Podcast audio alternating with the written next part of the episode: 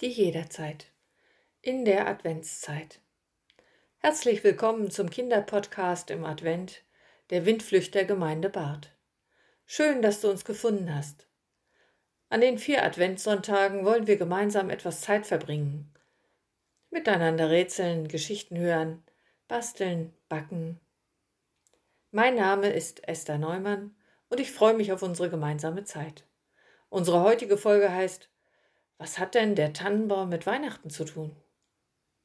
Dann gibt es heute noch ein Liederrätsel und die Geschichte Ein Kaiser, ein Baby und andere Leute, gelesen von Conny. Die Geschichte ist von Susanne Malessa und Carola Lehöst aus dem Buch Tino und Tina und das große Entdeckerbuch.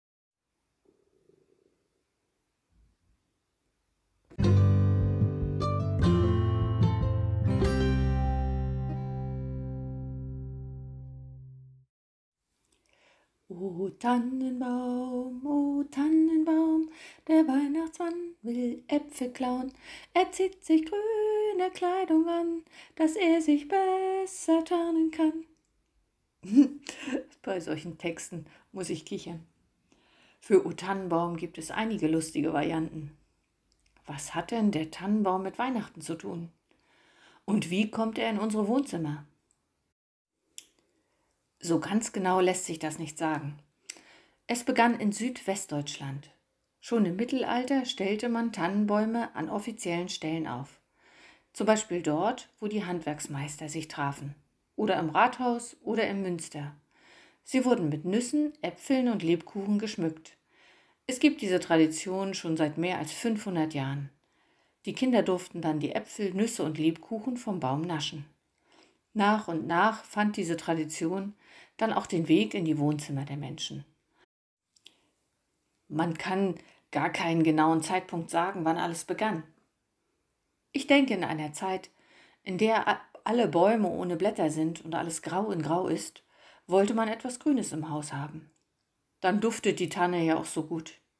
Mit Kugeln, Kerzen, Lametta und Süßigkeiten ist doch so ein Tannenbaum auch wunderschön. Für mich sieht ja so ein Tannenbaum aus wie ein Pfeil. Unten ist er etwas breiter und nach oben läuft er spitz zu. So wie die Tannenbäume dastehen, zeigen sie nach oben in den Himmel. Für mich zeigen sie auf Jesus, dessen Geburtstag wir am Weihnachtsfest feiern. Der Tannenbaum ist grün, die Farbe grün steht für die Hoffnung. Das lässt mich fröhlich werden und wir hoffen und glauben, dass Jesus jeden Tag mit uns geht. Das kann man sich merken. Der Tannenbaum ist ein grüner Pfeil, der in Richtung Himmel auf Jesus zeigt. Er ist in unseren Wohnzimmern ein wunderschön geschmückter Pfeil, der in den Himmel zeigt. Heute habe ich ein Rätsel für euch. Könnt ihr erraten, wie viele Weihnachtslieder im kommenden Weihnachtslied für Eilige vorkommen? Damit es ein bisschen einfacher wird, ist auf unserer Homepage www.windflüchterbart.de der Text zum Mitlesen.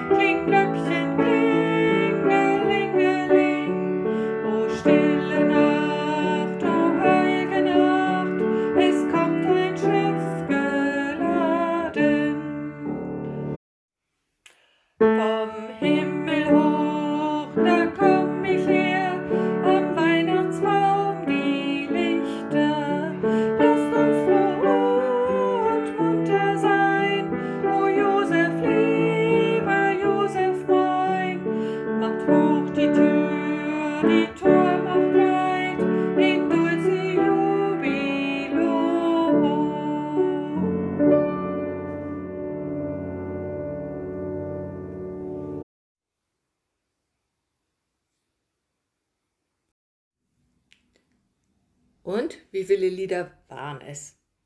Schreibt mir eure Antworten und schickt sie mir an post.windflüchter-bart.de. Am nächsten Sonntag kommt die Lösung. Ich nenne dann auch die richtigen Rater, wenn Mama und Papa das erlauben. Jetzt hören wir die Geschichte Ein Kaiser, ein Baby und andere Leute.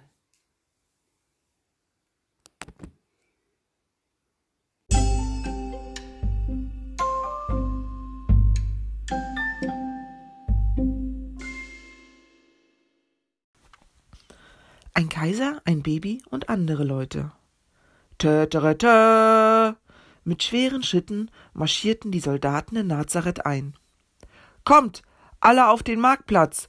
Der Kaiser möchte euch eine wichtige Mitteilung machen. Tötötötö! Was will der Kaiser von uns? Wir sind doch nur eine kleine, unbedeutende Stadt. Kaum jemand kennt uns. Bestimmt sollen wir wieder mehr Steuern bezahlen. Oder der Kaiser befiehlt, dass unsere Hühner jetzt viereckige Eier legen sollen. Ja, oder dass unsere Schafe jetzt Mu statt Mäh sagen. Die Leute lachten. Der Kaiser war doch so weit weg in Rom. Er gehörte noch nicht einmal zu ihrem Volk. Trotzdem wollte er immer über sie bestimmen. Nein, sie mochten ihn nicht. Aber sie mussten ihm gehorchen. Täterete! Hört, was der Kaiser euch mitzuteilen hat. Hiermit befehle ich, Kaiser Augustus, dass jeder in seine ursprüngliche Heimat gehen soll.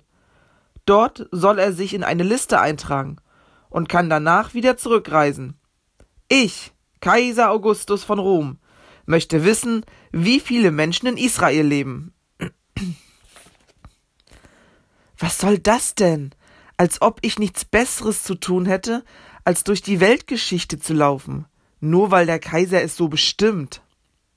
Ein Mann jammerte. Was soll ich machen? Ich muss doch meine Frau und alle meine Kinder mitnehmen.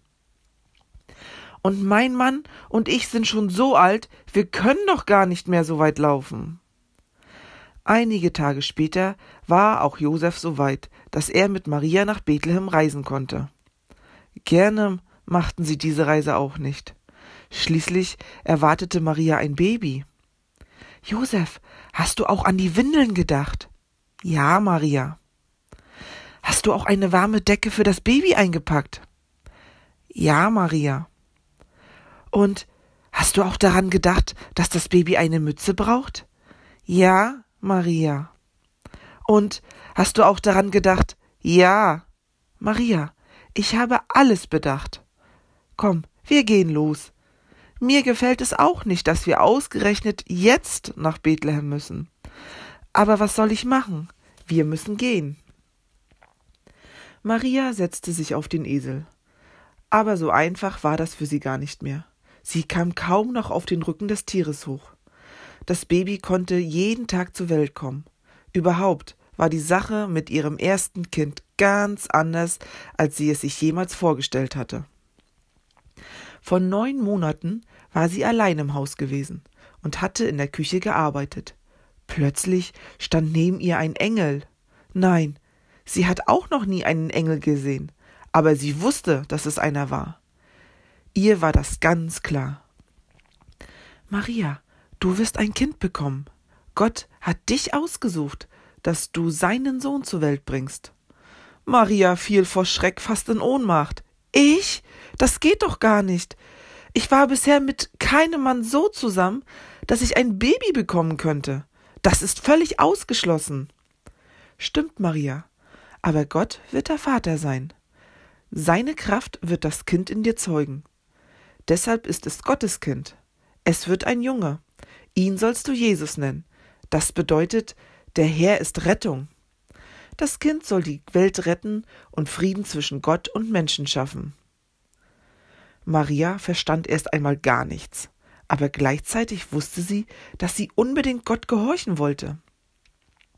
Josef war zunächst etwas zurückhaltend. Josef, ich muss dir etwas sagen. Ein Engel war bei mir. Er sagte mir, dass ich ein Kind bekommen werde, dessen Vater Gott ist. Durch Gottes Geist wächst das Kind in mir. Bist du dir ganz sicher? Bildest du dir auch nichts ein?